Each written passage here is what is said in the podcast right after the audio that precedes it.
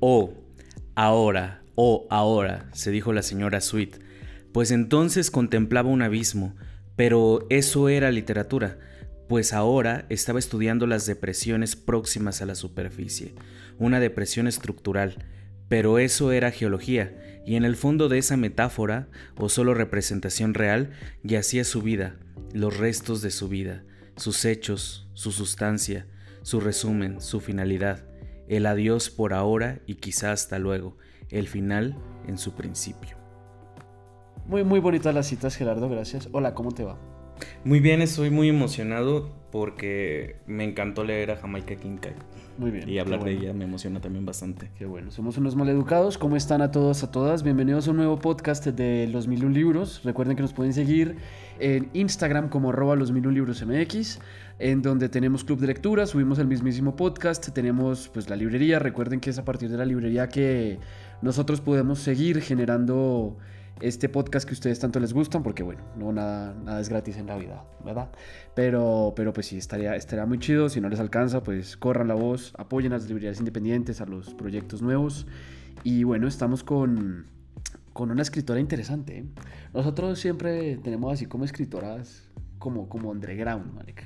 Nunca son, nunca es Paulo Coelho, nunca es una cosa así, sino son escritoras que increíblemente, bueno, Kim Kite sí ha estado nominada varias veces al, y iba a decir al Oscar, al Nobel, pero, pero eh, que poco se lee, poco se lee y poco se sabe de ella y de, su país. Yo creo que en inglés, en, bueno, en, en inglés sí se lee mucho, pero aquí en español, como mm. esta, ¿cómo se llama? Marisconde. Marisconde. Sí. O sea, siento que le hace más difusión, le falta más difusión y más obras. Porque, por ejemplo, ahorita nada más aquí en México tenemos ahora y entonces, pero creo que tiene otra que se llama La autobiografía de mi madre, que es así como su clásico, pero no está. Entonces, pues yo creo que le falta publicación y difusión. A cosa triste. Pues eh, para irnos muy rápido con quién es Jamaica Kincaid y qué es Antigua y Barbuda, porque además es un país miniatura. Eh, Jamaica Kincaid, perdón, ella, bueno, en realidad no se llama Jamaica Kincaid, se llama Elaine Cynthia Porter Richardson y nació el 25 de mayo, casi al, al mismo día que yo en 1949 y tiene 74 años y nació en la capital de Antigua y Barbuda. Seguramente serán tres ciudades en Antigua y Barbuda, de todas deben ser preciosas porque esas playas son paradisíacas. Eh, bueno, es eh, el Caribe, ¿no? Y pues sí, nació, nació en, esta, en esta isla, en esta capital, en su capital. Ella es, no sé cómo se diga, antigüeña, barbudense. No sé cuál sea la nacionalidad, cómo se digan los de Antigua y Barbuda, pero bueno, ella es de ahí. Eh, y para hacer así como un énfasis muy rápido entre lo que es la autora y lo que es el país, Antigua y Barbuda, como les digo, es una isla que está en el Caribe mexicano, en el Caribe mexicano, en el, en el Gran Caribe, está al lado de, de, todas estas pequeñas islas que se llaman las Antillas y fue colonia inglesa hasta 1984. ¿sí? Eh, estas islas pertenecientes a la colonia inglesa, que fue durante muchísimo tiempo, pues muchísimos siglos, sufrió, sí, colonización, sí, sufrió un montón de cosas terribles, pero dentro de todo lo interesante es que estos territorios de alta mar eh, no funcionaban específicamente como colonias a partir de determinada época, sino que gozaban de algunos derechos, ¿sí? como algunas cosas chéveres. Usted se imagina tener pasaporte inglés. ¿Quién lo va a joder? ¿Quién lo va a parar en el aeropuerto? Pues nadie, hermano. Imagínese usted puede irse a Londres así, songo, sorongo. ¿A entonces, cambio de ¿a cambio de qué? Eso también es muy cierto. Pero entonces eh, funciona, ¿no? Como estas sí son colonias, les digo, pero son como estos territorios de ultramar que no necesariamente eh, tienen una incidencia tan grande porque Inglaterra pues está al otro lado del maldito mundo, ¿verdad? Malditos ingleses. Un saludo a nuestro Rumi Chris, donde estés, y, al té. Hay un té delicioso que se nos traía, pero, pero sí, básicamente esto es Antigua y Barbuda, desde el 84, que finalmente sale de esta colonización por estos tratados que hay, eh, pertenecen a una cosa que se llama el Commonwealth. El Commonwealth es la mancomunidad de naciones que eh, son ex colonias por parte de los ingleses, pero que siguen bajo el reinado, que qué horrible decir en 2023 reinado, pero bajo el reinado de Inglaterra. ¿no? Entonces les dan un montón de varo y tin y esto y lo otro y lo otro. Kincaid está eh, en todo este proceso, les digo, nace en 1949 ¿sí? y está los primeros 20 años de su vida en eh, Antigua y Barbuda, está en San John. Em, su madre era ama de casa, su padre es carpintero, qué oficio tan bonito, ¿no? Em, ¿Estás preocupado, Gerardo? No, Ah, está como poniéndote Ya, ya, ya. Era, era, era carpintero. Tienen una familia pues bastante disfuncional como todas las familias funcio- disfuncionales, ¿verdad? No creo que Como ninguna cualquier familia... familia. Exacto, como cualquier maldita familia. Eso qué bueno, maldita sea, hay que ya, ya. Hola, tíos del pan. Pero sí, efectivamente. eh, y son muy pobres, tienen muchas complicaciones por todas estas situaciones. Pues un señor que hace cosas de madera, pues una persona que es ama de casa, está en una isla en la mitad de la nada, paradisíaco y lo que ustedes quieran, pero pues sí sufre con estas situaciones. Y entre otras cosas, algo que por lo general sucede en América Latina o en los países periféricos es que le dicen a, a bueno, sí, dejémoslo en Kincaid, ¿no? A los 17 años, su mamá le dice, pues mira, mi amor, la situación está así, de aquí no vas a poder salir a menos que encontremos algunas formas no tan legales de hacerlo, pero entonces te vas de au pair a, a Nueva York. Eso. Exactamente, me encanta tu pregunta. Au pair es eh, niñera, básicamente, ¿no? Entonces ella se va ya de niñera a Nueva York, vive un, un verano en Nueva York, así es la canción que le acaba de decir, entonces se va de au pair y dura bastante tiempo de au pair, le va bastante bien porque pues vive en Nueva York, vive en algunas zonas residenciales, eh, en una familia claramente de millonarios, ¿verdad? Y ella a la par, al llegar a Nueva York, empieza a ver toda esta gran cultura que hay en Nueva York, toda esta cultura afrodescendiente que hay, todo este intercambio cultural, toda esta cantidad de cosas que hay en esa ciudad que es impresionante. Y dice, bueno, pues a final de cuentas, ¿por qué no puedo empezar a hacer cosas en el medio artístico? Estamos en 1970, 72, 73. Eh, es un poco difusa la biografía, también hay que decirlo, pero empieza a publicar para el New Yorker, empieza para publicar en otro lugar que ahorita se me va, pero bueno, o sea, son como estas grandes, eh, estos grandes medios de comunicación y a la par empieza a eh, estudiar fotografía. O sea, es una autora verdaderamente polifacética porque también es ensayista. Entre otras cosas, ella toma clases, y aquí es donde no sé porque ya me hace ruido la situación, ella toma clases en un lugar impresionante que es el Social Science, bueno, el Instituto del Social Science Research. Es una universidad que está en Manhattan que, que cuesta más que mi depa y el suyo y todo lo que tenemos en la vida. Eso es- tengo. es- pero, pero es de mucho varo, es una universidad de mucho, mucho, mucho varo y ahí empieza a estudiar fotografía, como siempre sucede. A lo mejor tuvo una beca. Eh, a lo mejor y tuvo una beca, posiblemente porque sí era muy talentosa, era una persona muy talentosa, es muy talentosa. Y empezó a estudiar fotografía, empezó a codearse con la crema innata neoyorquina, ¿verdad? En 1970. Y finalmente, para no alargarme más en esta situación, se casa con un profesor que ahorita que se llama, se llama eh, Bennington, no, perdón, con Alan Sean, que fue un compositor, o bueno, fue o es un compositor del Bennington College, o sea, un man también de, mucho varillo, ¿verdad? Y eh, se divorcia en 2002. Tiene dos hijos, le empieza a ir bastante bien en la vida y como ya bien lo dije, es una persona sumamente talentosa, es una persona que ha estudiado en las mejores universidades del país. ¿Sabe actualmente dónde da clases? Eh, En la UNAM no, se lo juro que no. En el Colmex. hola, hola, hola. Que no, no, no me, no me queme. ¿Dónde? Eh, en la Universidad de Nueva York. Casi, en Harvard. Harvard. La da en Harvard. O sea, es una persona... Ay, no, imagínate. Bueno, imagínate dar clases en Harvard. Imagínate ver E Harvard, imagínate ir a una clase de. Bueno, imagínate estar en esa universidad e imagínate tomar clases con ella. Imagínate tener 70 mil dólares, güey, para pagar la colegiatura en Harvard. Pero sí, da clases en Harvard. No dice explícitamente de qué da clases en Harvard, pero seguramente de ensayo, de literatura afrodescendiente, de literatura, creación, qué sé yo. O sea, es que es verdaderamente brillante esta persona.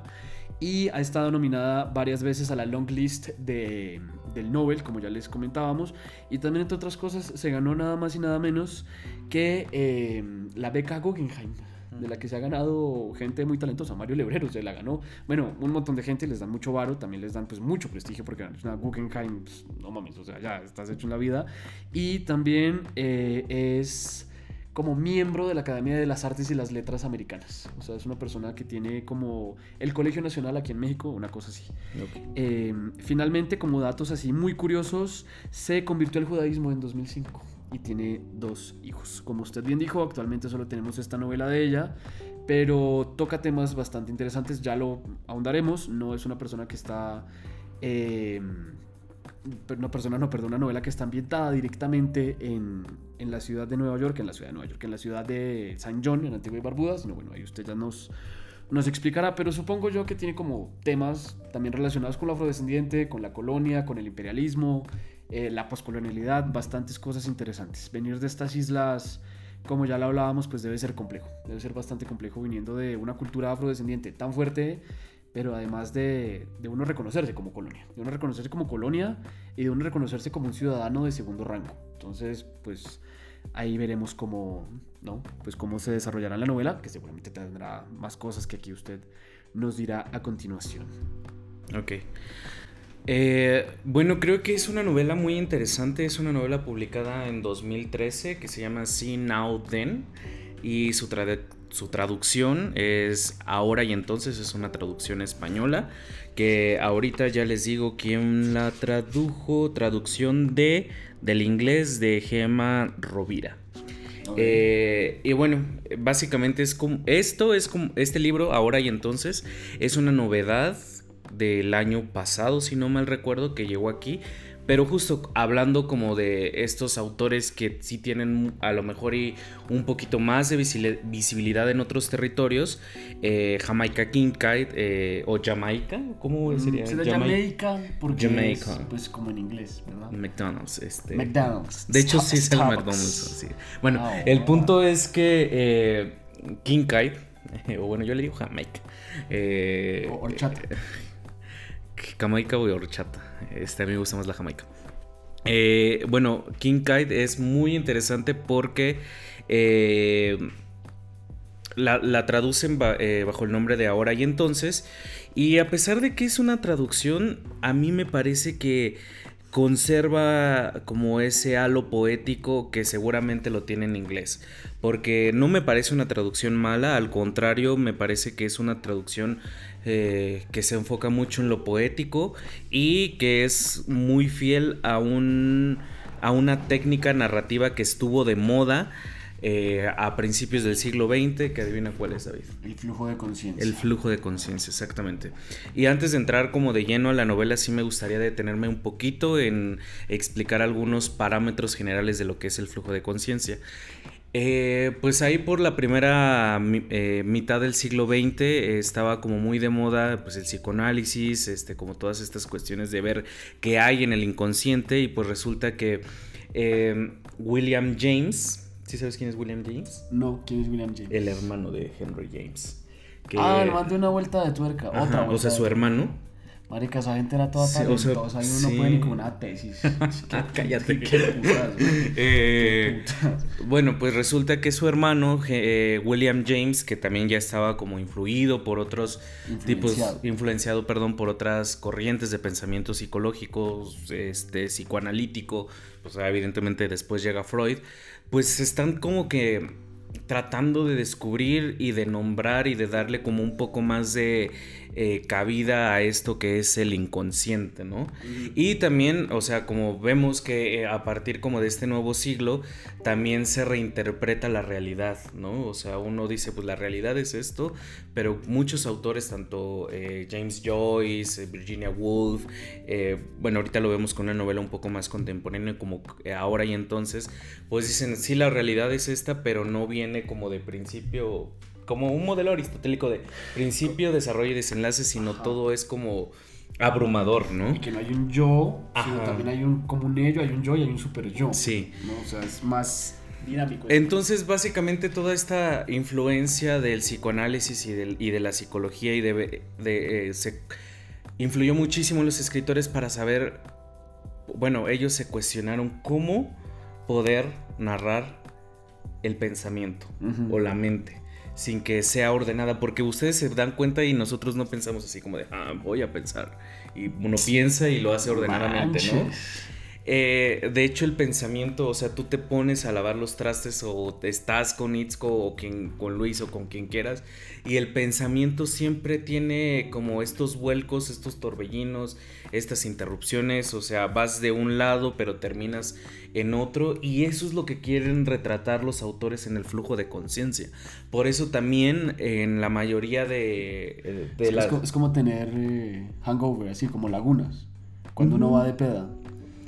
Pues, como que están en otro.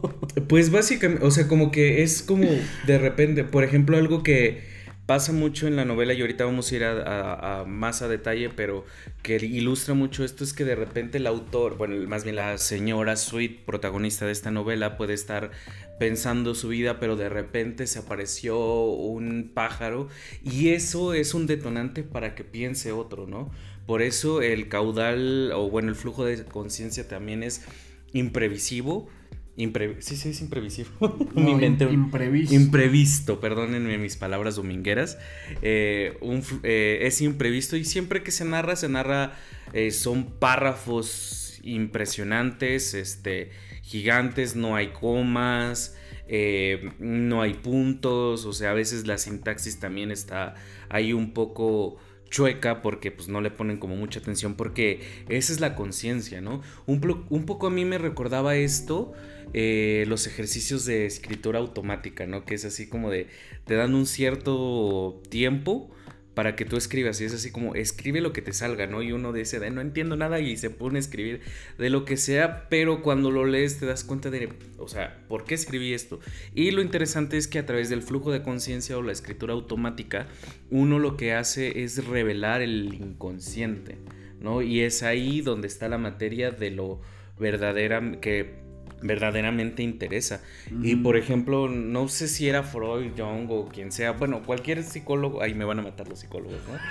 Pero, o sea, generalmente no sé si te acuerdas que te dicen así como tú habla en la sesión y porque hablas y hablas y hablas y cuando eh, activas como ese mecanismo se libera como parte del sí, O sea, hay tipos de. Yo tampoco soy psicólogo, pero sí, efectivamente he ido a muchos loqueros. Entonces, sí tengo experiencia. Tengo PhD en loqueros.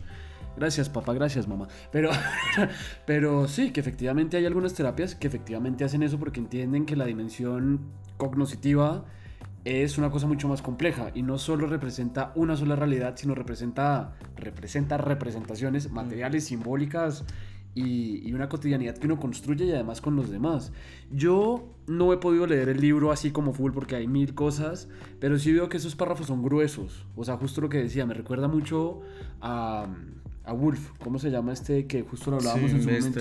la señora Dalloway. La señora Dalloway. Impresionante. O La tejedora de coronas de Germán Espinosa, que también es una cosa impresionante y es ahí donde uno se da cuenta de la cantidad de, de estilo narrativo y de la capacidad, la, la, maestría para hacer las cosas. Sí, es. Hay una palabra que es como, como, es como, es barroca, la señora, o sea, barroca como que son muchos elementos juntos, pero que dentro de todos esos elementos juntos, sin que se puedan distanciar, como tal, pues con puntos, eh, tienen un sentido, supongo yo. Fíjate que no siento que barroca sea la, o sea, al menos en ahora y entonces no siento que haya como elementos barrocos.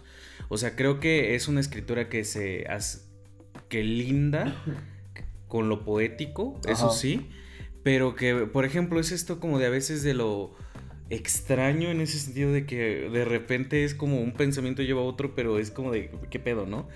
Y pero está como justificado dentro del, del flujo del pensamiento. Y algo que tú decías muy interesante como de cuando vas a terapia te das cuenta de que, la terapeuta te pregunta tal cosa y tú, ay, ¿eso qué? ¿Por qué me va a preguntar eso? Y tú lo dices y dices, y dices un montón de cosas, ¿no? Así, así opera. Eh, y bueno, o sea, si ustedes están como muy interesados en esta eh, en este tipo de narrativas. El teatro también eh, lo recoge mucho, por ejemplo, le recomiendo Esperando a Godot, sobre todo el monólogo de Loki, que es así como de... y un montón de, de, de, ¿cómo se llama?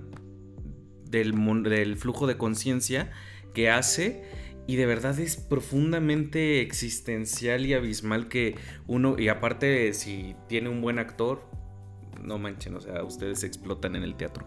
Y evidentemente la señora Dalloway. O sea, creo que yo leí la señora Dalloway a principios del año y a mí me fascinó porque igual es una señora que de repente se sale a comprar unas flores y pam, pam, pam, pam, pam, pam, pam, pam. todas partes. Ajá, o sea, se disparan este, las imágenes, los pensamientos eh, y a partir de todo eso lo que hace la señora Dalloway es analizar la psicología de los personajes y ver cómo se vive en una Inglaterra que pues está en la guerra. O, creo que. Mm, es que no me acuerdo si es post o en la guerra. Pero está como ese sentimiento de vacío.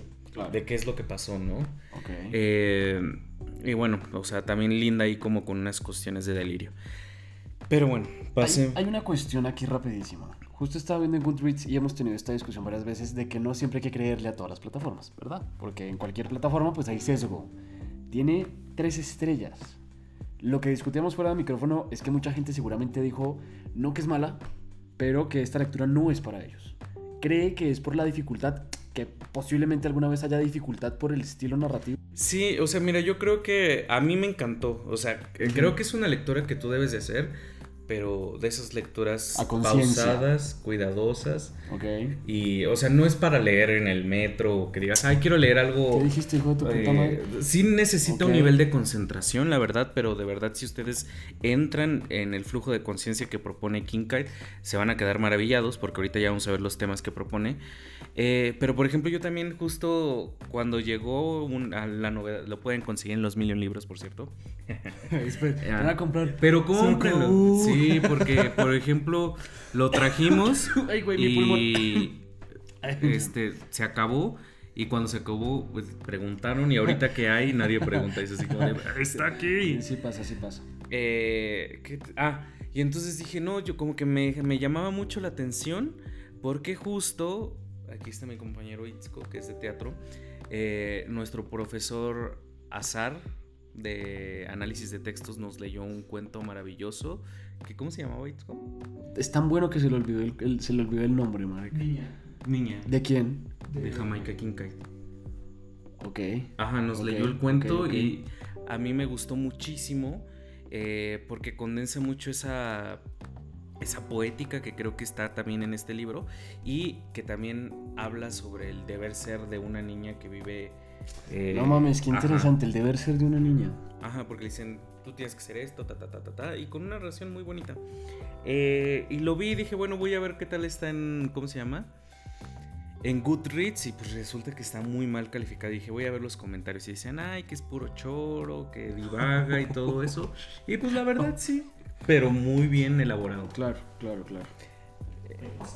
Pero, Pero- pero sabroso, un sabroso. choro sabroso. No, se ve muy interesante. Ahorita estoy tratando de buscarla aquí en Google, pero ¿Cuál? es que todo el mundo, niña, pero todo el mundo elogia a Kincaid. O sea, no es de gratis que yo tengo muchos pedos con el Nobel, pero no es de gratis que año tras año, tras año, tras año esté en las longlist. Y no es de gratis que año tras año, tras año Harvard le esté diciendo, oye, güey, échate tu coto. Es que tiene algo, Sí, tiene un sí, punto. Es una persona que... Ajá. Y bueno- pero, pero es cortísimo, perdón. Pero es cortísimo, son dos páginas.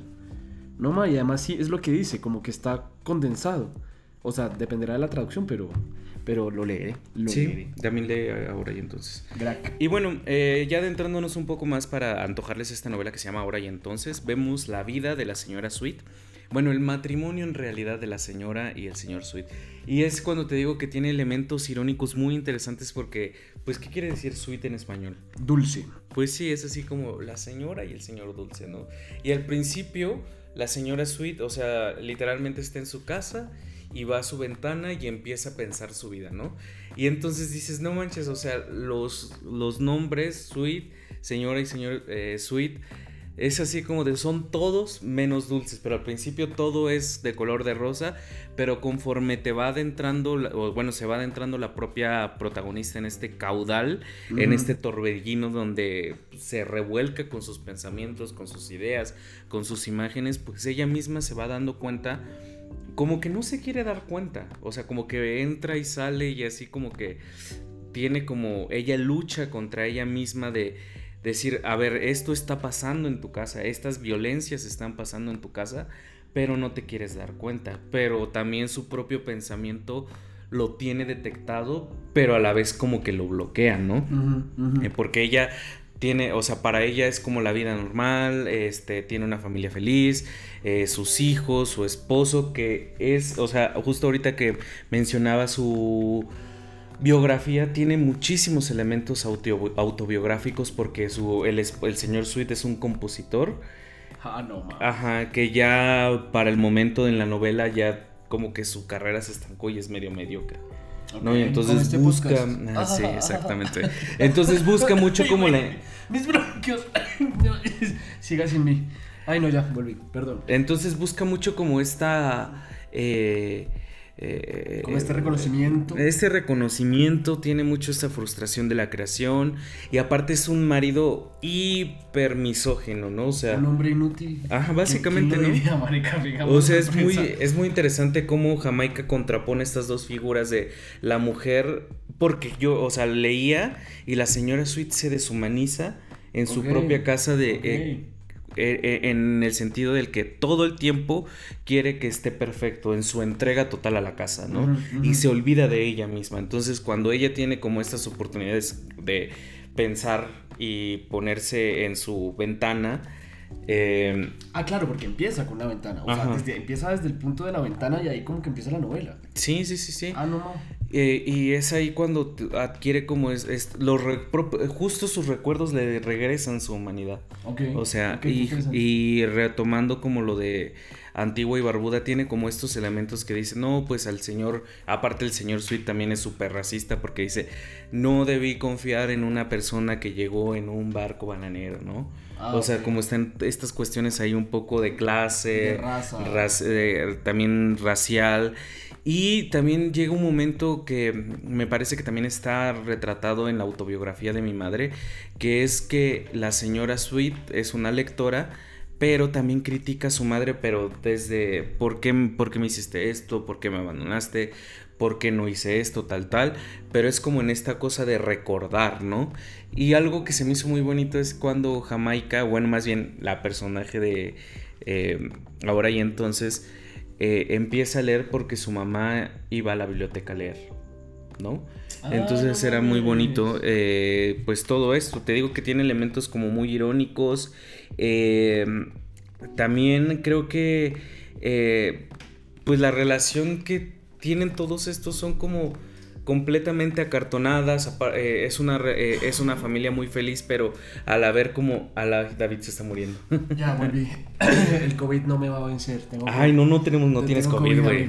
Este es el último podcast. No, pero creo que es una novela que refleja muy bien como la estructura familiar y la violencia. Y todo lo que hay dentro de una casa, agregando, o sea, tampoco les quiero expoliar, expoliar. Hoy, hoy andas, pero lingüista, ¿vale? expoliar tanto la novela, pero pues también como todas estas cuestiones que ya decimos raciales, de clase y también la violencia que se ejerce contra la mujer en el hogar. Muy, muy, muy buena. Aquí estoy viendo el cuento de niña, pero de verdad, es que son página y media. Página y media es un parrafote. Sí, a- aquí como de rápido para que vean cómo va la cosa. Tres, cuatro líneas. Lava la ropa blanca los lunes y ponla a secar en la piedra. Lava la ropa de color los martes y ponla en el tendedero. No camines sin sombrero bajo el sol. Prepara las frituras de calabaza con aceite de dulce caliente. Remoja tu ropa pequeña en tu cuarto cuando te la quites. Cuando compres algodón, asegúrate de que no tenga goma. Si no, no aguantará ni la primera lavada. Deja remojando el pescado una noche antes de que lo cocines. Es verdad que cantas bien en la escuela dominical. Come siempre de manera en que no le des asco a los demás. Los sábados trata de caminar como una señorita y no como la puta en la que te pareces que, en la que parece que te convertirás. No cantes bien en la escuela dominical. No debes hablar con vagos, ni siquiera si te preguntan una dirección. Y bueno, así se sigue. O sea, es como este mandato de la madre y de la sociedad para eh, que una niña pues se convierta en una persona moralmente decente. Es decir, empanista. ¿No es cierto? Perdón, perdón. Eh, pero sí, está, está muy, muy, muy interesante. La pueden ver aquí en internet. Pues nada, que busquen Niña, Jamaica King Kite. Y, y pues sí, o sea, la novela se ve interesantísima. Y además Sí, es, no, es corta, ¿no? ¿Cuántas- es, este, creo que tiene? tiene 300. Ok, ah, no, 200. sí, No, 200, pues está Y bien. este, pues un libro de importación, aparte, cuando son libros de importación se acaban. Entonces Sí, corran por el suyo. buena. Y este, y sí, es la vida de esta señora que está completamente. La absorben sus dos hijos que la devoran, ¿no? Y su propio rol que ella misma se impone de ser una madre y ama de casa perfecta y el esposo, ¿no? Que todo el tiempo están ahí como rondándola y eso es lo que reflexiona a través de el flujo de conciencia y algo muy interesante que también se me olvidó comentarles del flujo de conciencia es que eh, generalmente también por eso creo que no gusta mucho la novela porque el flujo de conciencia a veces no se centra como en una trama. Claro, sino como No. que divaga. Ajá, alrededor es de- una, ajá, como dicen en Goodreads, es un choro. Oh. No, eh, de verdad vale mucho la pena. Eh, pero justo es, no es así como de. te presenta fragmentos, porque la realidad es fragmentada finalmente, ¿no? Claro. Uno no puede llegar y dice así como de, ay, voy a recordar mi vida desde, como te decía, principio, desarrollo y desenlace, sino que los recuerdos vienen de repente abrumadores y no los puedes controlar o de repente una cosa lo piensas y es este sucedió en 1920 y, y después llegas a ese mismo recuerdo te hizo detonar uno antes y así va. ¿no? Todo va como es como una trenza cruzada. Claro, claro. Entonces por eso prestar atención a la. Ajá, entonces por eso no le busquen argumento, no le busquen así como de qué pasó primero, qué pasó después, sino Ujú. céntrense en las relaciones que se establecen alrededor de esta señora y, eh, y pues en lo que va presentando, ¿no? O sea, como son imágenes, son cuadros, son reflexiones y que están narradas de una manera muy exquisita. Bueno, bien, bien, bien, bien. Pues ojalá ahí puedan leer a Jamaica Kincaid. Si nos va bien, nos vamos a Antigua y Barbuda. Otro Creo que, que le ya dio me COVID. contagió. No, bueno, ya nos morimos todos aquí. Eh, Dios mío. Beso de cuatro. El espíritu, ay Dios mío, el espíritu de Lolita Ayala es que se llama la doña. Dios mío, Eh, ya nos vamos a ir. Phil con- Barrera. Exacto, sí, ya nos vamos a ir a- con Jaime Mausana que nos cure. Eh, hola, si vio que sí tenía razón Jaime Mausana. Ay, es un estafador. De mi tío no vas a estar hablando, amigo no hombre. Pues bueno, muy bien. eh, qué bueno, qué bueno conocer a esta autora. Qué bueno saber que existen otras autoras más allá de, pues, el canon literario. Bueno, veo que ella es bastante Y reconocida. Ya, por, bueno, así, p- Eh, perdón por señor. interrumpirte, pero por último así quisiera recomendarles, eh, ah, bueno, si quieren leer mm, Flujos de Conciencia, la novela que ya dijo David que se llama Tejedora de Espinas. No, la tejedora de coronas. Tejedora eh, de Coronas. Por si se quieren antojar, es eh, como una mujer es acusada de brujería en el siglo XVIII en Cartagena. Pero se los juro por Dios, es una novela demasiado impresionante porque, no sé, son 40 páginas por ahí de Germán Espinosa. Marica, el man no tiene un solo punto. No tiene un solo punto. Y tenemos un ejemplar a la venta, ¿no? Ah, tenemos un ejemplar de la venta nada Importado más. también de Colombia. De importación me lo traje de Bogotá y pues nadie lo quiere, pero de verdad denle la oportunidad. Germán Espinosa es un ser, pero es, es un maestro ese man para escribir. Por Dios que es un maestro. y ya así como de rápido, eh, a- obviamente a la señora de las señoras Virginia Woolf, Santa Virginia Woolf con, eh, creo que hay Alfaro, también utiliza el flujo de conciencia y la señora Dalloway, que a mí me impresionó esa novela. Eh, y como, o sea, ligándolo como a la literatura de afrodescendientes, pues está también a la queridísima Maris Condé, que tenemos un podcast de ella.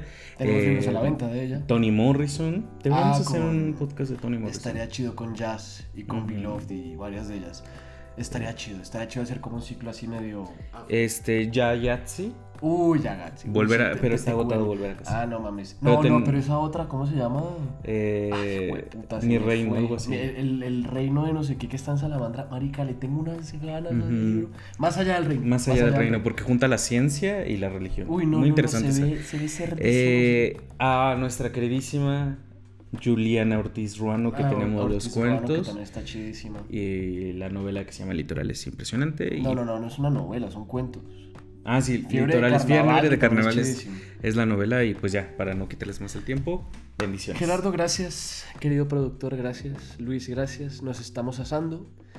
Tal vez este sea el último podcast. Les contaré si estamos o no positivos para COVID. No es cierto, no es cierto. Pero sí cuídense porque, marica, la epidemia está Va a muy decir brava. la gente, ya no les voy a comprar o libros sea, si no, no. No, pero sí cuídense porque está, está medio dura la situación. Pero bueno, nos vemos, nos veremos en otro episodio de podcast. Les recordamos una vez más, arroba los mil y un libros MX en Instagram. Acuérdense de correr la voz, de subir stories, de mandarnos mensajes. De verdad, créanme que mucha gente nos escribe y le agradecemos cada palabra y el tiempo que se toman porque sin molestar es un apoyo para nosotros porque pues nuestras voces se van por allá en el mundo y no sabemos si alguien nos escucha, así que pues sí, hagan ruido, hagan ruido, compren los libros, tenemos cosas muy bonitas, de verdad, muy muy bonitas que irán llegando y, y bueno, recuerden siempre apoyar a los proyectos independientes. Eso sería todo para nosotros, o usted tiene algo más que decir. Una lluvia de bendiciones. Una lluvia de bendición, muy, muy, muy aesthetic de tu parte. Así que sin más, a todos, a todas, muchísimas gracias por escucharnos y nos vemos en un próximo episodio. Esto fue Ahora y entonces de Jamaica Kincaid. Besitos.